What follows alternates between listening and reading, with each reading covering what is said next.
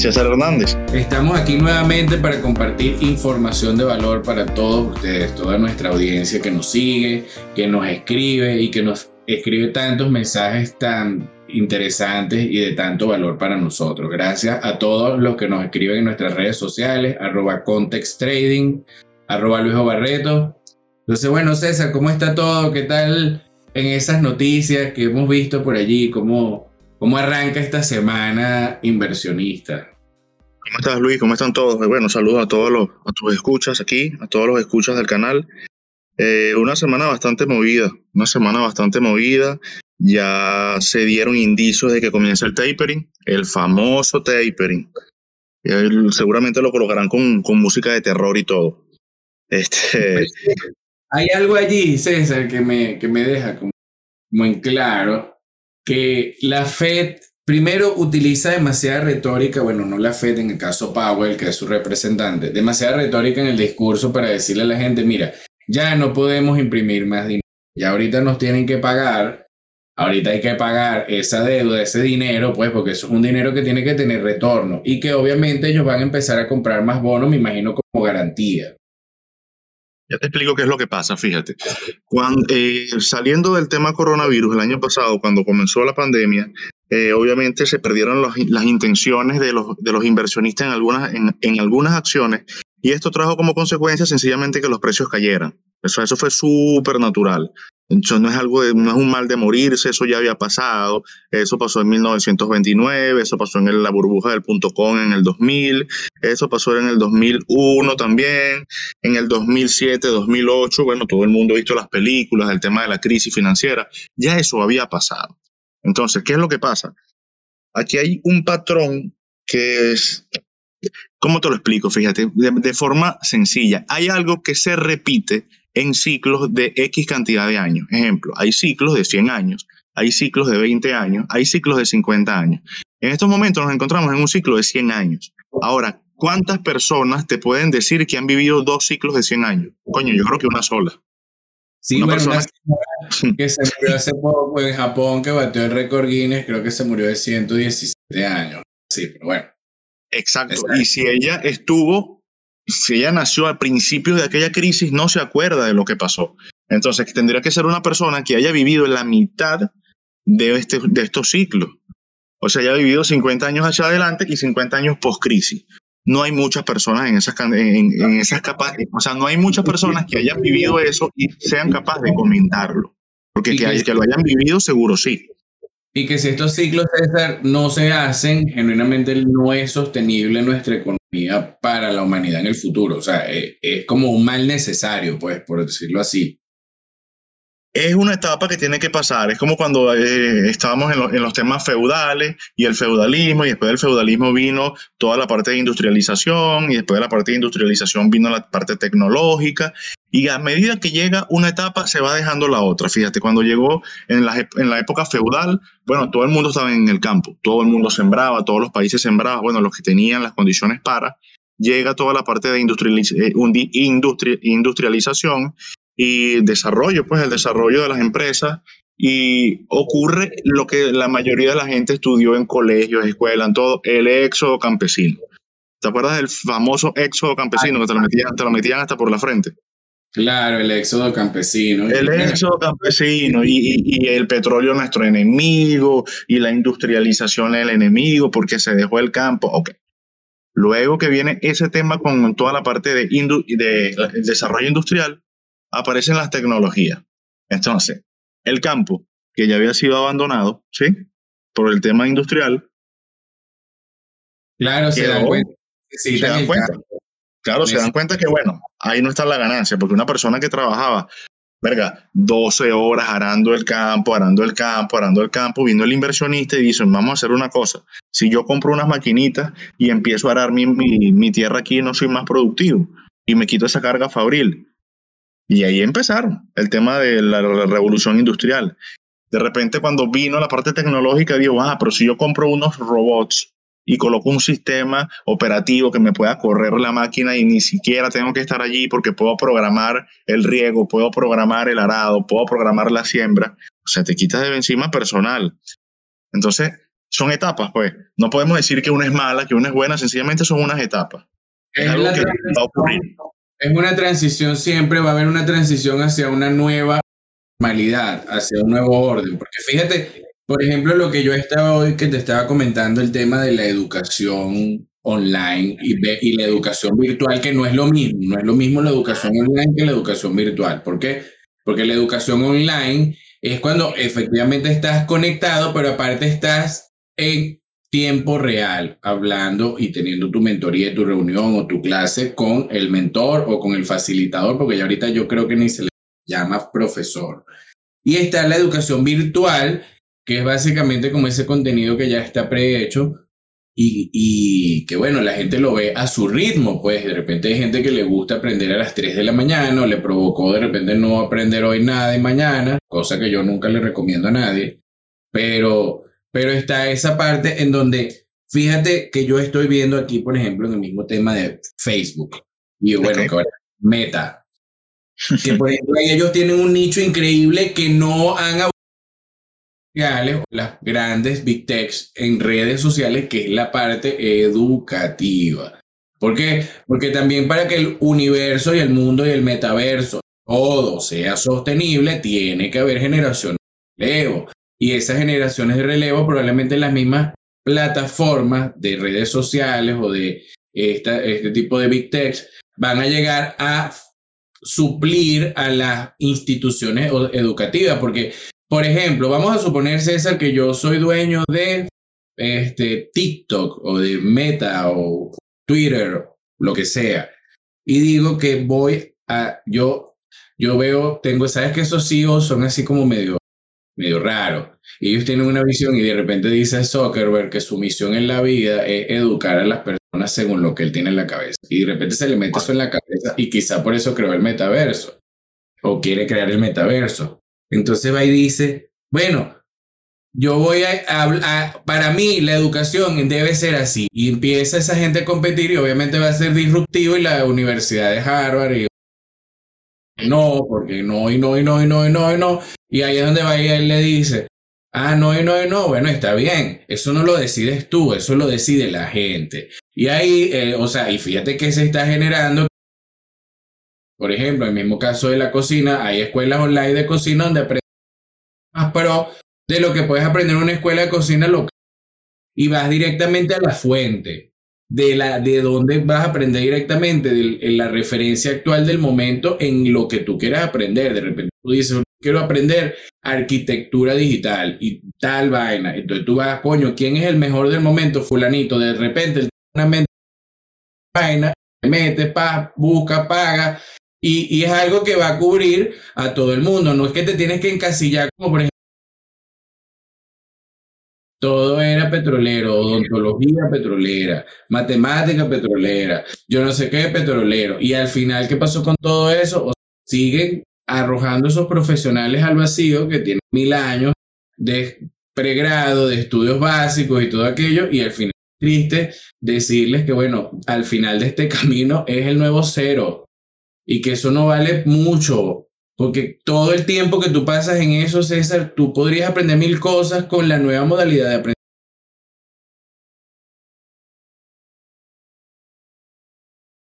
Aló. Ok. Bueno, pero y, fíjate que no es, el, y no es el único que está con ese concepto, porque fíjate, esta semana eh, apareció Elon Musk diciendo que tenía como proyecto la creación de una universidad para impartir tecnología van a desarrollar programas de formación en tecnología para las personas que estén interesadas. ¿Con qué, ¿Con qué concepto crees tú que venga? ¿Tú crees que venga con la vieja escuela o con la nueva escuela? Y que además ese viene porque necesitamos generación de relevo, una crisis de liderazgo, de reales. Hoy en día creen hoy emprender es como era hace 20 años y no están entendiendo mucho lo que nos escuchan que creen ser emprendedores y están apenas comenzando este es su primer negocio, que necesitan una formación de otros emprendedores. Vas a la universidad y tú cuentas títulos y no sales emprendedor. No, es que no, no necesitas la formación en emprendedor, lo que necesitas son tutores, Necesitas personas que te acompañen, que hayan hecho eso antes. No que sean teorías, no, no, no, que pura teoría, no. Un emprendedor de verdad no te puede venir a, hacer una mentoría de emprendedor una persona que es, una, que es un empleado porque cuál ha sido su emprendimiento. O sea, no existe. Claro, es que ellos no saben, y, y, ahí es donde ha fallado la academia en sentido de que ellos han intentado hacer escuelas de negocio y todo eso a nivel de, pues, a nivel de, de técnica, pues, pero que falla, por ejemplo, allí, y nosotros que somos emprendedores lo sabemos, es que intentar darle lógica a algo que no lo tiene, porque, o sea, de repente ese emprendedor que quiere ser emprendedor, y nos ha pasado todo, porque tú eres emprendedor y somos emprendedores, es el hecho de que de repente tú tienes gente a tu cargo que, no, que tu visión siempre es más allá. Y tú vas y le quieres dar una idea y te dice fulanita, es que yo soy experto en redes sociales y considero que la estrategia... O sea, bueno, tú sabes cómo soy yo y le voy y le digo, no, ya va. O sea, es que ahí es donde no estás entendiendo. Primero, yo tengo una idea que de repente es la idea más loca del es la idea más absurda de la vida y la quiero hacer realidad. Y eso es lo que hace el emprendedor. Esa imaginación, eso no te lo enseñan en ninguna escuela. Más bien te la reprimen. Es que no hay una técnica para eso. Fíjate que eh, hay, hay, o sea, siguen formando las universidades, los institutos, los colegios, siguen formando profesionales. Y lo dije en una de las charlas que tuvimos hace como dos semanas presencial. Les dije, en las universidades, en los institutos, en los colegios, siguen formando personas para un mundo que ya no existe. Y lo voy a repetir mil y una vez. Ya ese mundo no existe, ya eso, ya eso cambió. Ya usted imagínate, César, aquí en Venezuela, donde juro tema, porque ya en algún momento va a dejar de ser más, más sostenible. ¿Qué van a hacer, por ejemplo, los profesionales en derecho que estudiaron basado en un modelo de leyes que o sea, entonces, ¿qué van, qué van a hacer? ¿Más gestores de pasaporte? Más, o sea, por favor, eso no es sostenible. O sea, eso no es sostenible. Y no es sostenible, los contadores tampoco son sostenibles, porque ¿cuántas, ¿cuántos programas de vaina contable no hay? No, y cuántas firmas ya, o sea, ya, todo va, todo, todo hacia la digitalización y todo va hacia la automatización, tal cual como lo hablábamos hace rato de las décadas y las, y las, eh, las épocas. Entonces no nos podemos quedar en el que está trabajando haciendo todavía el registro contable escrito en el papel del libro contable, el folio, ya eso es automático, señores. O sea, si siguen encapsulados en eso, van a seguir trabajando en un mundo que no existe. Imagínense la gente haciendo una contabilidad manual y todos en el metaverso, estando en la Segunda Guerra Mundial, presenciando la Segunda Guerra Mundial, porque eso es el metaverso. Porque las personas están pensando que el metaverso es... Eh, no, porque te voy a vender una casa y algo que no existe. No. O sea, lo, estuve leyendo lo que fue hace como un, par de días. El concepto que tiene Mark con respecto al, metaverso no es más que poderte llevar a un momento en la historia y que puedas presenciarlo. O sea, imagínate la, la dimensión de lo que están proponiendo. Qué arrecho, qué arrecho. O sea, te, llevo, te, llevo, a Roma en el momento de la, coño, de la, del imperio romano. Te llevo ya. Imagínate cuando te lleven de verdad, o sea, porque puede ser un paso a, yo te, o no solamente vas a ser espectador, podrías estar allí. Bueno, es un tema cuántico, es un tema cuántico que seguramente el tema del metaverso es el proceso, el, o sea, lo, la, el génesis de lo que más adelante van a ser los, los viajes en el tiempo y muchas personas dirán, esta gente está loca, no, ya lo escucharán. Sí, hay algo interesante en los emprendedores y eso es lo que mucha gente no entiende nosotros los emprendedores, es esa imaginación. Y de repente la gente te dirá, no, eso de los viajes en el tiempo solo existe. Pero es que ya alguien lo pensó, ya lo estamos pensando y cada vez es fuerte y cada vez hay teoría que cobra más fuerza y como la imaginación es infinita y nosotros, entonces es mentira que alguien me dice que eso no es posible, claro, no es posible hoy, pero usted no sabe si ser posible 10 años en el futuro. Y es lo que yo le digo a la gente de cuando le enviamos mensajes a nuestro del futuro. Agarre y si usted anota algo, que una cosa, una información que no se pierde, en 10 años usted, ese, yo del futuro, le va a, va a recibir ese mensaje. Y si en 10 años esa persona puede mandar mensajes para acá no, y te manda tu mensaje de vuelta, ese mismo Luis del futuro o César del, del futuro, eso no podría ser real Bueno, hace 50 años no se, no se veía, no se veía las llamadas en videoconferencia. En el único lado que se veía eran supersónicos y la gente lo veía como absurdo. Exacto, y, hace 50 años tú no te hubieses imaginado que ibas a tener tanto e información. Y que, y que nosotros, fíjate, sin ser locutores, yo no tengo certificado de locución de nada, ni estudié comunicación social. Y aquí estamos haciendo un programa básicamente de radio. Entonces, ¿hacia dónde va el mundo? No va hacia los títulos, va hacia las competencias.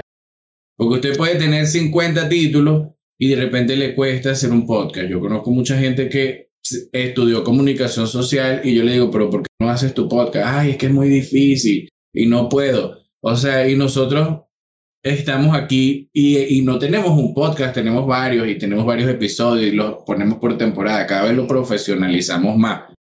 Y nadie nos ha enseñado, nos ha enseñado es la tecnología es quien nos ha entrenado para esto. Ojo, nuestra imaginación, porque fíjate, parte bien curiosa. Tú y yo podemos tener, César, los mismos superpoderes, pero no tenemos la misma imaginación para usarlo. Ni la forma de aplicarlo tampoco. Claro, porque totalmente normal. estaba viendo la otra vez una película de la Liga de. Dice que esa te la recomiendo que escuchamos, porque tienen un texto muy bueno. Y, y estaba Flash peleando con Zoom y hay una parte en donde Flash se libera de un peo y vaina. ¿Me escuchas? Sí, sí. Ajá, y se libera el peo y le dice Zoom, pero ¿cómo es posible? ¿Cómo lograste hacer eso? Y le dice, y le dice Flash, es que fíjate, tenemos los mismos poderes, pero no tienes la misma imaginación que yo para usarlo. Y es la verdad, o sea, tú, tú, la gente, todos tenemos acceso al Internet, bueno, no todos, pero la gran mayoría de las personas, al menos un poquito del tiempo de su vida, tiene acceso al Internet y tiene acceso a todo esto. Y la gente en vez de ponerse a quejarse, porque no se pone a hacer un podcast? porque no se pone a hacer contenido? porque no se pone a aprender nuevas competencias? porque no busca la manera? Y de no quedarse pegado en que, bueno, yo soy contador, yo soy abogado y ya. ¿Por qué? Porque, bueno, y ya es y ya. O sea, el mundo es implacable ante eso y el también es implacable. Claro, tú sabes qué pasa que también las mismas, las mismas escuelas, los institutos, la crianza de algunos, de algunas familias, porque es algo que vienen arrastrando de, bueno, de, de, sus antecesores, de antepasados. Hay algo que se, que se llama patrón del dinero y eso viene desde la crianza. Cuando nosotros estamos pequeños, fíjate, fíjate cómo reaccionan los niños. Cuando tú a un niño le dices algo, lo primero que te pregunta es ¿por qué? Es lo primero que te dice. ¿Por qué? Todo se lo cuestionan. Todo se lo cuestionan. Entonces las personas normalmente, cuando estamos pequeños, nos cuestionamos todos, pero a medida que va avanzando en edad, a medida que te agarra la escuela, el colegio, los, los, institutos, las universidades, ojo, no somos, no estamos en contra de ellos, sencillamente estamos diciendo que tienen que evolucionar. También fuimos formados en las mismas instituciones, solo que buscamos un poquito más allá porque nos dimos cuenta que no era suficiente nos dimos cuenta de que, no éramos nosotros. O sea, tan sencillo como eso. Entonces, lo condicionan a que la persona acepte todo. Y cuando las personas tienen una creencia que normalmente se, eso se crea, las creencias se consiguen en el entorno familiar, ¿verdad? Porque vienen, bueno, de, de una generación a otra generación y no se las cuestionan, hacen las cosas porque así las hacían antes. Fíjate este ejemplo, Luis, hay, hay, un, hay una anécdota muy graciosa. En, en, creo que era, era italiana el, origen. Se hacía una comida que era como un asado negro, que ellos lo llamaban como un, era un asado realmente, un trozo de carne que se rellenaba y todo aquello, y se corta en las puntas, y se corta en las puntas. Entonces, la abuela lo hacía así, la mamá lo hace así, y la niña lo está haciendo de esa forma, y le pregunta a la mamá, mamá, pero ¿por qué se hace así? Bueno, porque tu abuela lo hacía así. Ajá, pero ¿y por qué mi abuela lo hacía así? Bueno, porque su mamá lo hacía así. Resulta que hace 45 años, 50 años, cuando la abuela que hacía ese estofado, ese asado, lo cortaba las puntas, era porque el caldero o el, o el sartén que tenía no tenía el tamaño suficiente para que la carne quedara completa y entonces ella tenía que rebanar la punta. Entonces, más o menos, bueno, termina. Entonces, más, Coño, eso lo hacía ella porque no tenía una cacerola más grande. Y entonces de ahí en adelante la hija lo hacía porque así lo hacía la abuela, la sobrina lo hacía porque así lo hacía mi mamá, y así sucesivamente. Y eso lo llevan a un patrón totalmente destructivo porque hacen las cosas sin saber por qué las hacen. Y no mejoran tampoco, no se dan cuenta de que siempre se puede hacer mejor. Mira, mira esta anécdota que es bastante parecida. Mi familia siempre hacían las hallacas con misticismo, o sea, todo era el caldo, hay que ponerlo tres días a la luz de la luna. Y este es el cuchillo que es el único con el que puedes picar tal vaina, porque si no queda malo. O sea, era un peo. O sea, de verdad, era una cosa misteriosa. O sea, que si tenías que dejar la gallina tres, tres noches de luna llena. O sea, estoy exagerando un poco, pero es más o menos el, el criterio que se maneja. Era un ritual, era, era literal un ritual. El punto es que cuando yo estudié cocina y empecé desarrollar técnicas y vainas y saber pica todo y todo está. Entonces, bueno, cuando llegué yo en ese diciembre a casa de mi familia, em, em, empezó el ritual de las hallacas y agarré yo a hacer piqué con el mágico, sino que piqué todos los aliños en el picatodo de la casa y ra, ra, ra, ra, y todo así rápido con técnica, pa, pa, pa, pa, pa, pa, pa, pa, pa, y todo el mundo, ay, yo no sé qué más, que eso no es así, yo, ay, cállese. Y, o sea, esto que era artesanal lo volví profesional. Entonces, Marico, el, trabajo de tres días de ayaca y el resultado fue mejor que el anterior, o sea, que las hallacas legendarias que sin el, tú no lo picabas con el cuchillo, eso no iba a ser igual. Y si, o sea, ¿me entiendes? Entonces al final, o sea, bueno, pero llegué y mejor. ¿Por qué? Porque para eso yo me formé y evolucioné. Exactamente el mismo, pero, pero mejoró un poco la textura, además le apliqué una técnica de ahumado que era diferente, que taca, taca, taca, o sea, todo fue diferente, pero fue punta, porque que de verdad era ladilla el tema de las hallacas, a mí me generaba ruido, y además yo venía César de trabajar en catering y cocinaba rápido con un poco de gente. Entonces, ¿tú crees que para mí cocinar 200 hallacas Ahora sí, y ya el trabajo de una semana lo podía llevar con una buena gestión, con una buena técnica y usando es que no podías demorarte mucho, tenías que hacerlo rápido. En el tema del, del catering tienes que hacerlo así. Claro, eh, pero... Y, pero eso es un tema de creencia también, fíjate, todos venían con una creencia y, seguramente a partir de ese momento, todos los años, Luis, ayúdanos aquí a hacer las hallacas, seguro. Sí, pero eso no volvió a suceder porque es que o sea, eh, no es cuando ellos quieran, es cuando yo quiera. Y después yo no... Ese, es otro tema. Fíjate, entonces volviendo al tema de, de, ese patrón, imagínate, eso es un patrón conductual. También tenemos eh, temas de patrones del dinero. Fíjate, hay familias que lo primero que te dicen es, no, hijo, el dinero es malo. Coño, es lo primero que dicen. Qué cosa más tóxica.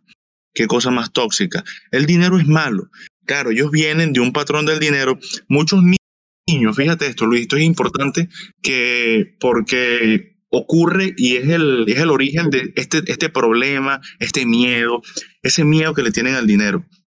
Muchas familias en, en, bueno, años atrás, el padre trabajaba, la madre se quedaba en la casa, bueno, era normal, no, no había esa revolución femenina eh, laboral, eh, la mujer en la casa, el hombre trabajaba, iba, venía empezaban las discusiones por dinero. El niño, está pequeño, el niño o la niña, él observa, él observa la discusión y observan que está discutiendo por dinero. Ella no entiende que están discutiendo por falta de dinero o por exceso de dinero.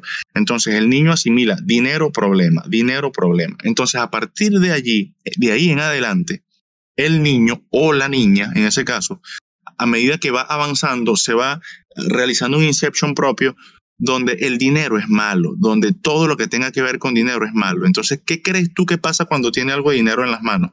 Busca la forma de gastarlo o de perderlo para no tener el problema que te genera el dinero. Y eso es un patrón. Y eso se queda en los genes. Pero si no, ustedes no quieren ese problema, compren acciones que también vale la pena. O sea, ellos se quitan ese problema encima y tienen algo mejor, que son acciones de empresas de de, que, que valen, pues. O sea, no como por ejemplo, esas shitcoins, que yo les llamo shitcoin a todo, porque de verdad para mí son shitcoins. Está ahorita el tema de la bulla de Shiba y el Dogecoin, Shiba dejó de ladrar. Yo te tengo semanas diciéndolo. La gente, no, pero que ahora es el momento. Y todo el que escribía por las redes sociales y me mandaban gráficos y gráficos y gráficos y una foto de Shiba y un muñequito y un GIF. Y yo dije, pero ¿para qué me mandan eso? No, pero para que tú veas que las criptomonedas no son malas. Yo no digo que son malas o son buenas, yo lo que les digo es que siempre lo compran en mal momento, siempre lo compran cuando hay bulla. Cada vez que salen a comprar, todo el mundo está hablando de eso y ya subió un 300%. ¿Qué van a hacer? Lo compran, ahí está, hoy cayó un 30%. Nada más hoy. Además, César, que es lo que yo le digo siempre a la gente, y podrá ser arrogante o no, eso me importa un comino, que es lo que yo le digo a la gente, yo soy un profesional en esto, tú eres un profesional en esto, nosotros somos inversionistas profesionales, por más que podamos parecer lo que sea, por más que la gente pueda pensar lo que sea, nosotros sí somos profesionales y sí sabemos lo que decimos y sí sabemos lo que hacemos y sí tenemos gestión de riesgo y somos gestores de capital. Entonces, eso nos hace profesionales, el poco de años de experiencia, el poco años de estudio, etcétera, etcétera, etcétera.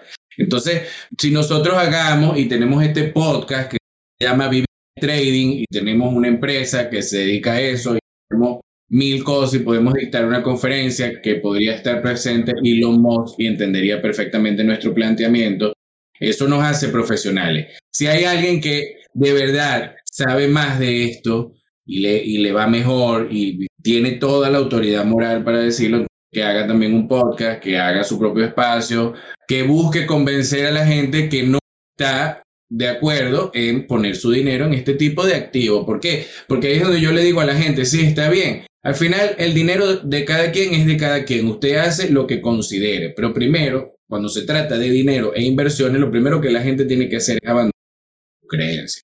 Y ahí es donde yo le voy a decir algo importante.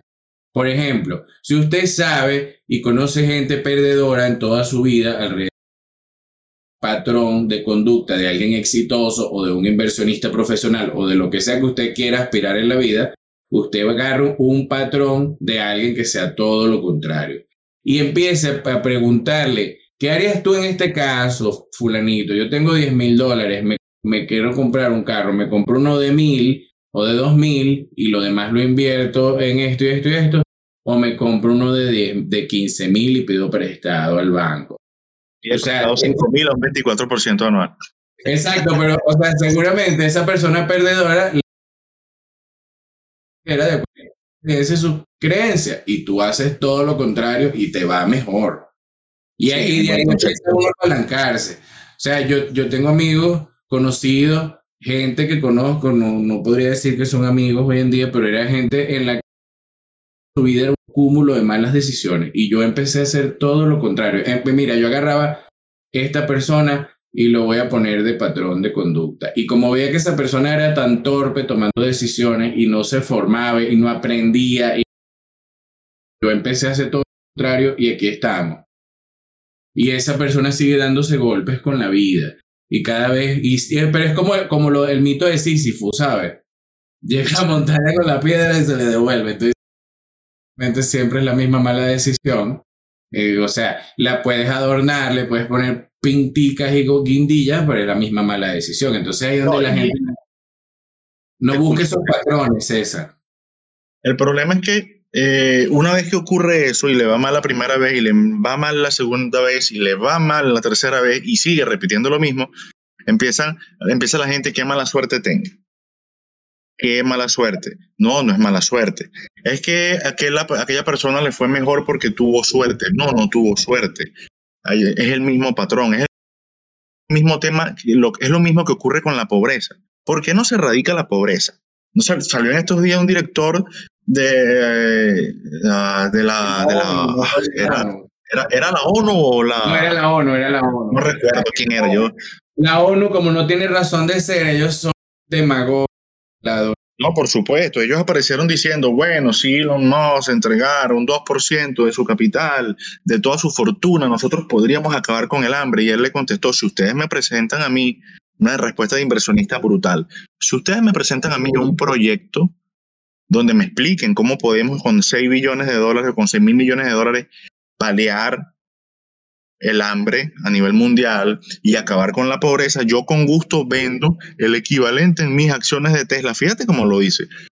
El equivalente a esa cantidad en, acciones de Tesla, yo las vendo, se los doy y ustedes pongan en marcha el proyecto pongan en marcha el proyecto y eso sí, me dejan tener acceso a la parte de la auditoría, porque no van a utilizar el dinero para otras cosas. Eso no se lo dijo así, pero, pero se lo dijo indirectamente. Imagínate, eso se lo dijo Elon Musk, que no es un gestor poderoso de capital, él es un emprendedor. Imagínate lo que le pudiese ¿Cuál, ¿Cuál, habría, ¿Cuál habría sido la respuesta de Ray Dalio? Imagínate, el gestor más fuerte en, en la actualidad. Entonces, Charlie ¿qué le hubiese dicho? Algo más o menos parecido, porque es más o menos lo que yo también lo que hubiese Ajá, está muy bien, si se trata de dinero, casi te dice, el dinero para nosotros es lo más fácil de conseguir. Lo que, lo que no es verdad es lo que usted me está diciendo, que la pobreza se acaba con dinero. Eso es un, y eso lo sabe Musk porque Musk no viene de la riqueza. Y lo sabe Jeff Bezos porque también Jeff Bezos Rothschild no es un Rockefeller, Jeff Bezos viene de nosotros. Y lo sabe Bill Gates también, y lo sabe Zuckerberg también, y lo saben todos los, eh, todos los emprendedores de Silicon Valley, lo saben. Entonces eso no es secreto. Claro, ellos vienen con su, con su demagogia y su tema político, pero es mentira. Tú con ese 2% que le quites y lo entregas a esa institución, yo te garantizo hoy que en un año, en dos años, has incrementado en un 33% más la hambruna a nivel mundial. Porque lo peor que tú puedes hacer, y, fíjate esto, Luis, lo peor que puedes hacer, la peor ayuda que puedes hacerle tú a una persona que no sabe cómo generar dinero es darle dinero.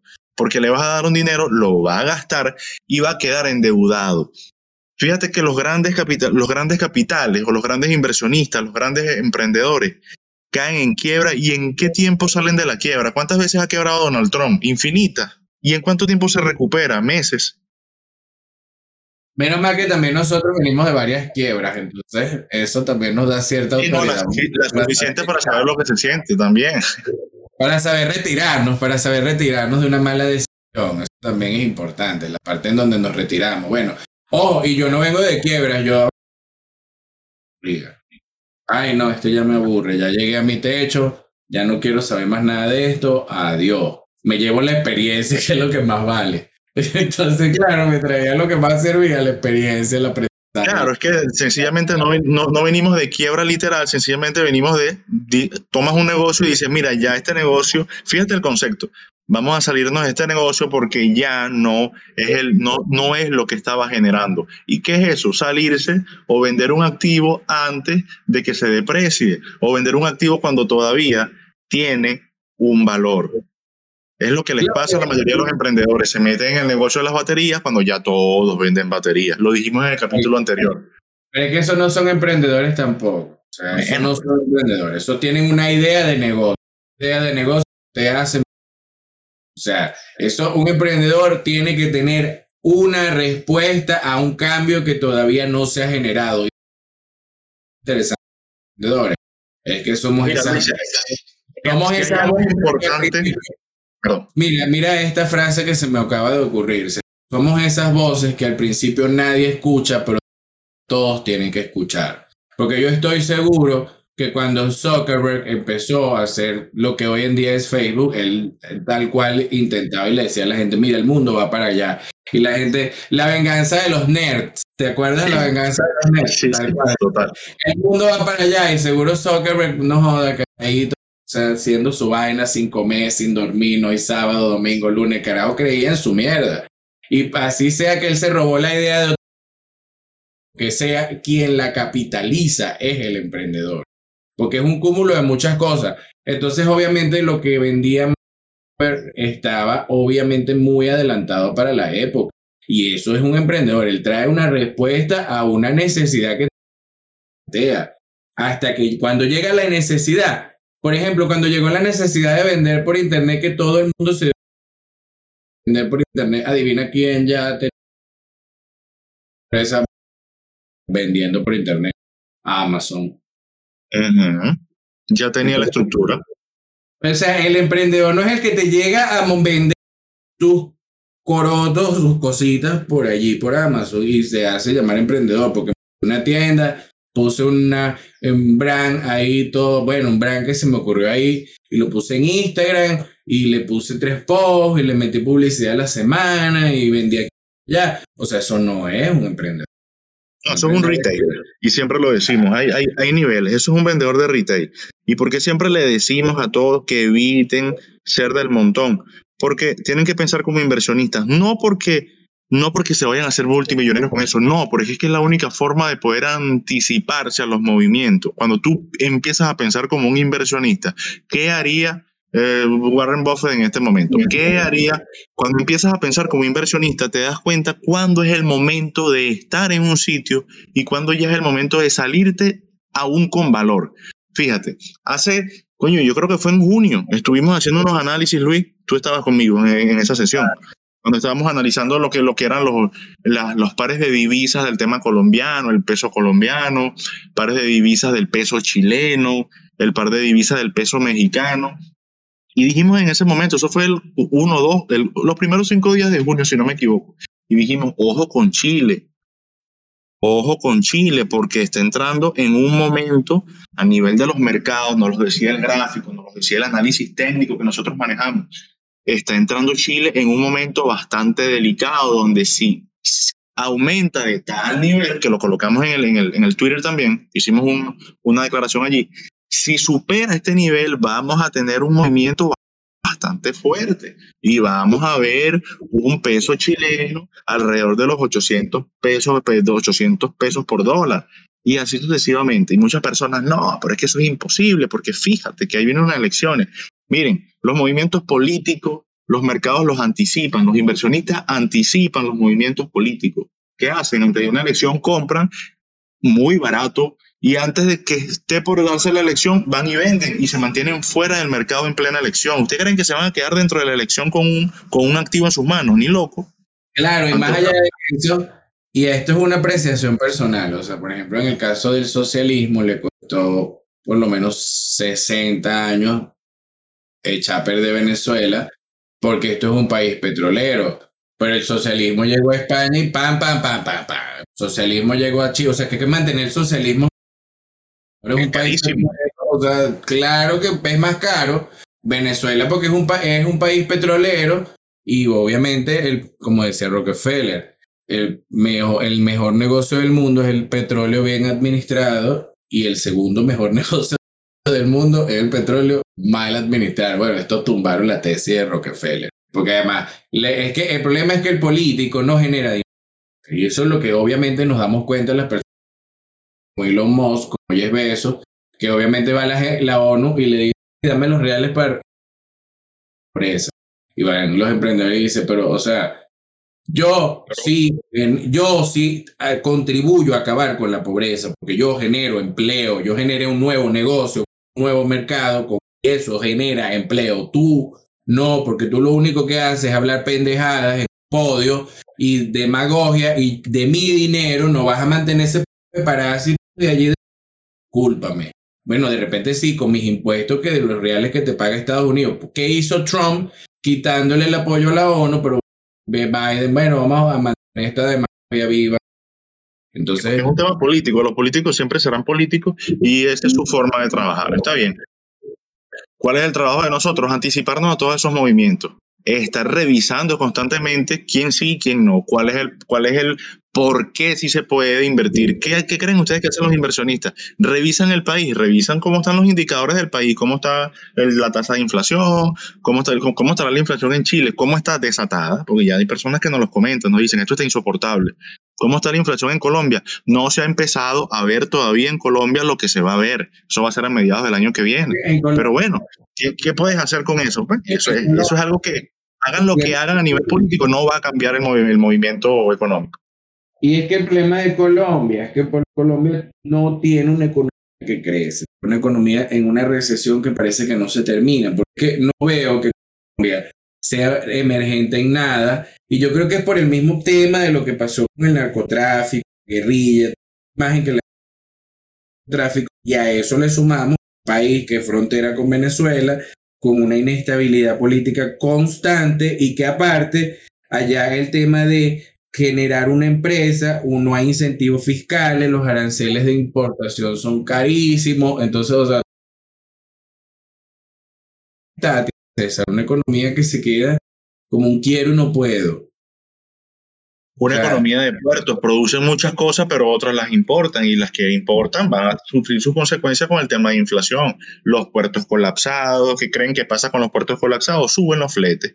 ¿Qué creen que pasa con los puertos colapsados? Aumentan los costos de almacenamiento de donde debes dejar un contenedor. Aumenta, todo eso va al producto terminado. ¿Quién paga eso? El pueblo, desafortunadamente. Y las malas decisiones de los políticos sobre el capital los paga la gente. Al final los políticos juegan no con su propio dinero. O sea, como este Bukele que compra Bitcoin, entonces que quede, ah, eso hay que que ahora el tipo va a construir una ganancia, un hospital de la ganancia de la Bitcoin. O sea, ¿en qué momento tomó ganancia el señor? Yo, yo, lo que quiero ver es cómo va a hacer para construir el, cómo va a hacer para construir el hospital cuando Bitcoin toque los 16 mil dólares. Yo eso lo quiero ver. Yo, quiero, yo mismo yo voy a pagar un boleto para ir para allá a ver la inauguración cuando coloquen el cuando el Bitcoin esté cotizando en 16 mil. Yo voy a pagar un boleto porque tengo que ir a ver cómo inauguran ese hospital. No, y que además también la gente por lo general es demasiado cortoplacista. La gente, mira, hoy me están escribiendo en las redes sociales una pregunta que me hicieron y que, ¿cuánto es el retorno del trading? Y yo le respondo, disculpa, no, no, entiendo, no entiendo tu pregunta. Y ahí es donde yo le voy a decir, si usted tiene una oportunidad de hacerle una pregunta a 10 usted le va a hacer una pregunta mala. O sea, antes de preguntar a gente especialista, primero edúquese. Usted gaste ese cartucho y no le más. Y usted lo va a lanzar en una mala pregunta, o en una mala proposición, o en una un mal negocio, o que sea. Entonces, ahí es donde llega la gente con esas preguntas y yo no le respondo más. ¿Por qué? Porque es que yo, o sea, que te tengo que, aparte le tengo que dar una sesión. tiempo en ese tipo de personas que además no se esfuerzan en buscar nuestro podcast donde explicamos estas cosas y así usted antes de hacer una pregunta no haga algo como esto. Mira, cual, cualquiera de los podcasts, porque hay, hay, mucho contenido de valor. Lo que tienes que saber es discernirlo. Yo no les digo que yo tengo la, la, verdad absoluta. Luis no les dice que él tiene la verdad absoluta. Pero pueden tener la seguridad de que cuando decimos una información por aquí ha sido filtrada aproximadamente 20 veces. Entonces, cuando uno cuando agarra algo, sencillamente no aprobamos, mire, estudienlo, estudienlo. No hagan lo que decimos nosotros, estudienlo, estudienlo, creen su propio fundamento, creen su propia visión, creen su propia estrategia o lo que quieran crear, eh, pero no repitan o no hagan cosas porque las vean y ya, no sean uno más del rebaño. No caigan en esa trampa de seguir al rebaño. Nunca el que siguió al rebaño fue exitoso, nunca. Todas las historias cuentan el que no siguió al rebaño. No, y además que yo le digo a la gente, pregunten cosas interesantes. Me gusta que la gente comparte información. Oye, ¿qué te parece tal cosa? Oye, investiga esto, pero también a mí me parece incongruente el hecho de que la gente, por opinar en las redes sociales, se cree especialista. Y eso tampoco. ¿Por qué? Porque si usted es profesional en algo, si usted es médico y le da un diagnóstico a un paciente y el paciente le va a decir que no, que el diagnóstico es este, soy más médico que tú. Y eso es algo que yo siempre le digo a la gente. Antes de usted hablar de las cosas, primero vea de dónde esté, usted está recibiendo la información. ¿Por qué? Porque el que está diciendo que la Bitcoin, la Shiba y todo eso es el futuro, yo no he visto todavía a Warren Buffett diciendo eso. Es que, que tenemos que ir para algún tipo de formación y de repente si pagas con esa cripto te sale más económico. O sea, ¿me entiendes? Se juega sí, es muy probable y, que sea único para ese sector. A lo mejor la criptoalimento y entonces con eso vas a pagar todo lo que tenga que ver con la parte de alimento en el metaverso. No sé, es, una, es una especulación. O el tema del curso, es formación, es institucional. El punto es que las que van a sobrevivir son las que están respaldadas por algo orgánico. Me vas a decir que porque solamente la gente diga que, ay, esto vale dos dólares esta criptomoneda, o sea, ajá, y por darle dos dólares Porque, o sea, cuando usted va a comprar algo, cuando nosotros invertimos en el mercado, no es como vamos y ponemos reales ahí y que tal, o sea, y en lo que sea, o sea, nosotros no somos cuando nosotros entramos en una inversión, en un stock, en un activo, tenemos que ver que primero sea algo real, ¿ok? Porque a mí me gusta mucho, por ejemplo, Nasdaq y la Big Tech, pero ¿qué pasa con eso? Hay muchas empresas allí que están sobrepalancadas y le dan del demonio. Pero, por ejemplo, en el caso de, de Standard Poor's, esas empresas que están allí, todas son reales. Allí todo está McDonald's, están los bancos, está, o sea, toda esa gente sí trabaja. Entonces ahí es donde yo voy y digo, ah, pero por dinero es gente que sí genera un producto, a diferencia de las criptomonedas que no generan ningún producto final, o para que yo tendría en mi wallet Shiba. O sea, ¿qué hace especial que yo podría tener Shiba si yo mañana tengo una emergencia? Y no, nada, lo, utilizan como un, como un vehículo de especulación. Lo compran barato y lo venden caro. Pero ¿saben qué? No lo compran barato. Cuando lo compran, lo compran bien caro. Y cuando lo venden, lo venden en pérdida por pánico. Eso es lo que ocurre. ¿Cómo será que, creo que fue el lunes o martes, Luis, que colocamos un comentario en una publicación que, que colocó un, economista que hablaba, y yo lo, lo alabé porque le dije, ok, está bien, la estuvo bien puesta para hablarle en contra al Bitcoin, está bien. Y, y, apoyo la moción, le dije. Bueno, pues eso fue como que nada, cayó, cayeron las hormigas, las hormigas, los zancudos, todo, cualquier tipo de los, que vienen en banda y atacaban. Que claro, que lo que pasa es que no tienen idea ustedes de lo que es Bitcoin. Y yo no les contesté. Yo le dije, mira, bueno, yo leía y me reía mucho porque decía es que el futuro es Shiba. Shiba habiendo subido un 200%. El futuro es Shiba. Yo decía, pobrecito, si ese es el futuro, ¿vale? Porque si ese es el futuro y esa es la generación de relevo, es preocupante. No, y Pero bueno, ¿qué pasa? Hay mucha información, hay mucha facilidad para invertir. Fíjate que, fíjate que antes para invertir era un proceso. No cualquiera tenía una plataforma de inversión. Ahora tú, una criptomoneda, tú desde el teléfono abres una aplicación y ya, ya estás invirtiendo. Entonces, cuando las cosas las facilitan, voy a hacer una pregunta aquí abierta y bueno, espero que les quede como, como una reflexión. Cuando algo lo facilitan mucho, ¿creen ustedes que sea porque a los grandes le conviene? ¿O, los grandes van a perder por eso? Si están facilitando el tema de inversión en criptomonedas, que tú puedas invertir desde un dólar, es porque los grandes necesitan gran participación de personas incautas que puedan comprar el valor carísimo que ellos quieren vender. Eso es todo. Y Eso es todo y el incauto es usted que cree que esas criptomonedas le van a salvar la vida en 20 años. Mucha gente dirá, bueno, yo meto 200 en Bitcoin o en lo que sea que usted crea, porque además es como que si le tienen una fe a eso. Y entonces, bueno, cuando usted se vaya... De hecho, de hecho, llega a ser algo como una religión. Tú opinas y te cae de la misma forma como si fuese ya hablar de religión. ¿Pero por qué es eso? Porque ellos agarran y ven que tuvieron en, no sé, 2020 un rendimiento de 100% en una criptomoneda porque la agarraron en un buen momento y dicen 100% en el 2020. Si, le, si, si, duplico mi inversión en el 2021, pues entonces son 200%. Equivocado. Suena, suena la alarmita, wrong. No, hay que además... y empiezan a imaginarse cinco años por un resultado de un día. Eso es lo primero que pasa.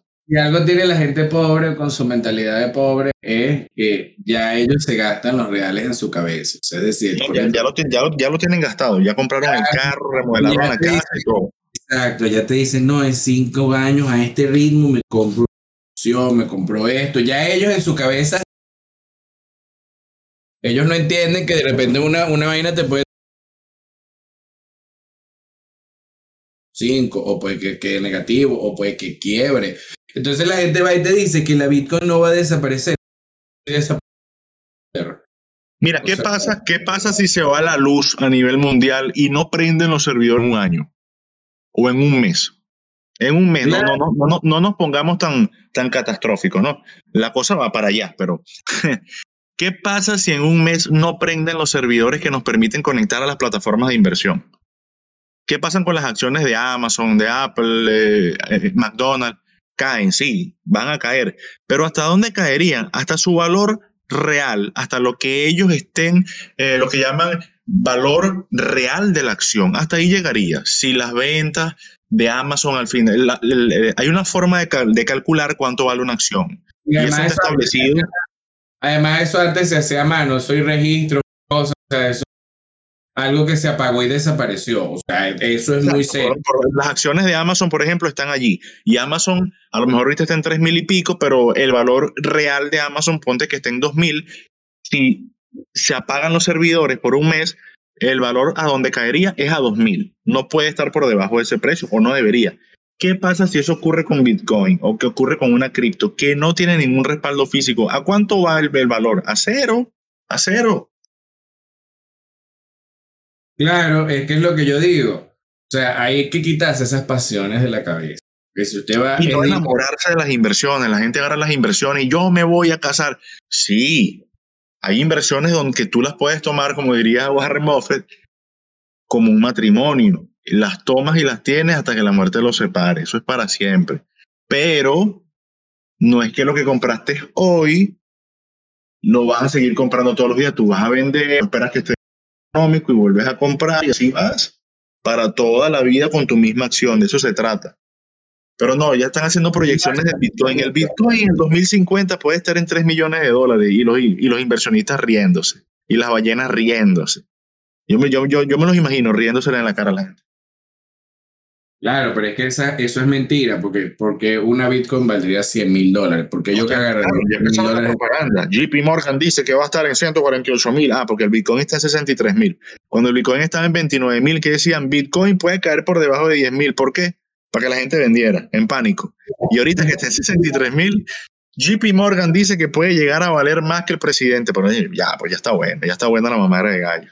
Es como ayer estaba hablando con mi jefe, con nuestro jefe de prensa y, le estaba diciendo que, porque me pregunta el tema Venezuela, y le digo, bueno, fíjate que la gente dice que Venezuela se está recuperando, pero la banca no te presta dinero, y o sea, ah, pero qué bueno. Inviertas tú tu dinero aquí dentro de Venezuela, pero ellos no prestan plata. Así de mala será y de inestable es esta economía aquí en Venezuela, que ni la banca tiene riesgo de estarlo aquí. O sea, que además el riesgo es bajo para lo que le ha sacado la plata a Venezuela. O sea, tú me vas a decir que Banesco no tiene riesgo para prestar aquí para, para fomentar el emprendimiento. O sea, en el mismo caso de empresas Polar, ahora se quejan de que están perdiendo mercado. Grandes capitales están haciendo bien. Entonces viene y yo digo, claro, pero qué leal puede ser tu Polar si llegas y te fuiste del país y montaste tu empanada. Y ahí es donde Polar debió a apoyar estos emprendimientos y le hacemos una línea de crédito, y le damos esto, para que obviamente su materia prima no es pan. Pero yo que tengo amigas que tienen un restaurante allá en España de arepa, o sea, ya tienen que salir a comprar la, la de Mercadona, que era más. Claro, entonces ahora te quejas de que no tienes mercado, pero debiste haber apoyado a los pequeños emprendedores. ¿Por qué? Porque esos son los que te iban a generar a ti mercado. que dependen de su no solo esto, y, entonces, y, volviendo al tema de los mercados, la gente se olvida. Más nunca hablaron del, del, maíz, más nunca hablaron del trigo, más nunca hablaron de los, de los productos de primera necesidad, más nunca hablaron de los rubros que se transan en futuro, y ahí está el futuro del trigo subiendo un 26% en este año. ¿Qué crees tú que va a pasar con, el, con la harina de trigo? ¿Qué crees tú que va a pasar con el pan, que es básico? ¿Qué crees tú que va a pasar con eso? Bueno, ahora hay gente que no come gluten, no, bueno, pero está bien. Bueno, pero está bien, no importa, pero ellos no comen gluten, pero los que comen, ¿qué crees tú que va a pasar? Claro, o sea, pero imagínate que llegue una hambruna y, o sea, es más barato producir pan que producir harina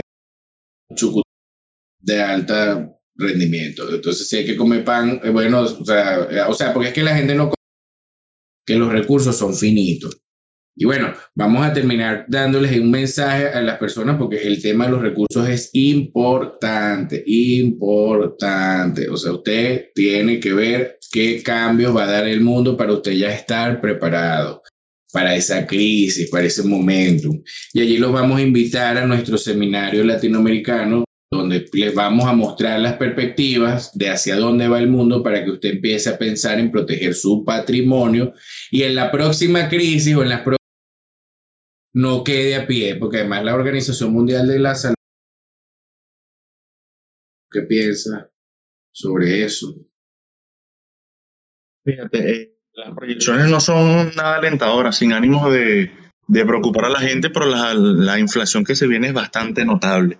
Y la inflación cuando llega a un país, es, hay muchas consecuencias. Ya en el caso de Venezuela, allá ustedes lo vivieron. O sea, no, no, hay, no hay quien se los pueda explicar. Inflación, hiperinflación, todas las etapas de la inflación. Y ese tipo de inflación no había llegado a otros sectores y va a llegar a Latinoamérica, al punto que puede tocar inclusive Estados Unidos de América, que es sumamente peligroso. Acuérdense que siempre los digo, cuando Estados Unidos estornuda, Latinoamérica convulsiona. Eso es un, una acción y reacción aunque quieran, aunque no lo, no lo quieran decir, aunque no lo quieran hacer público, pero es así.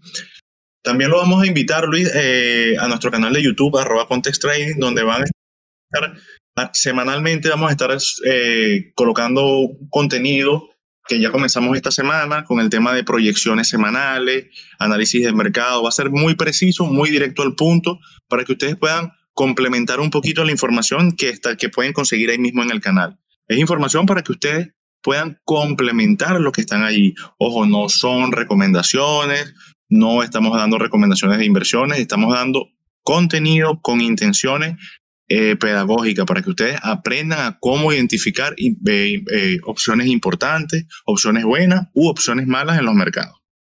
Claro, qué bueno saber eso, César, que ya tenemos arroba Context Trading en YouTube. En todos lados donde busquen Context Trading le vamos a aparecer.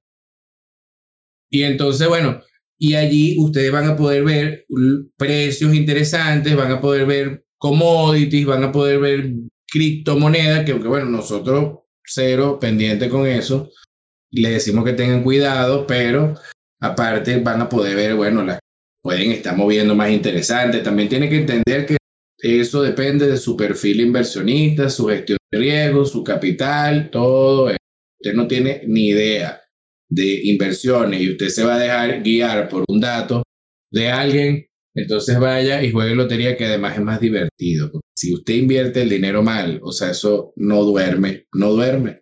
¿Verdad, César? Que no se duerme. Inversión para que sea inversión, usted tiene que poder dormir en paz. Si no, eso es sencillamente una angustia. Entonces, no entre en inversiones que no le permitan, no entre en una inversión que no le permita dormir tranquilo. Si no le va a permitir dormir tranquilo, no la haga. Esa es mi mejor recomendación. Le pedimos, no entre en una inversión que no le permita.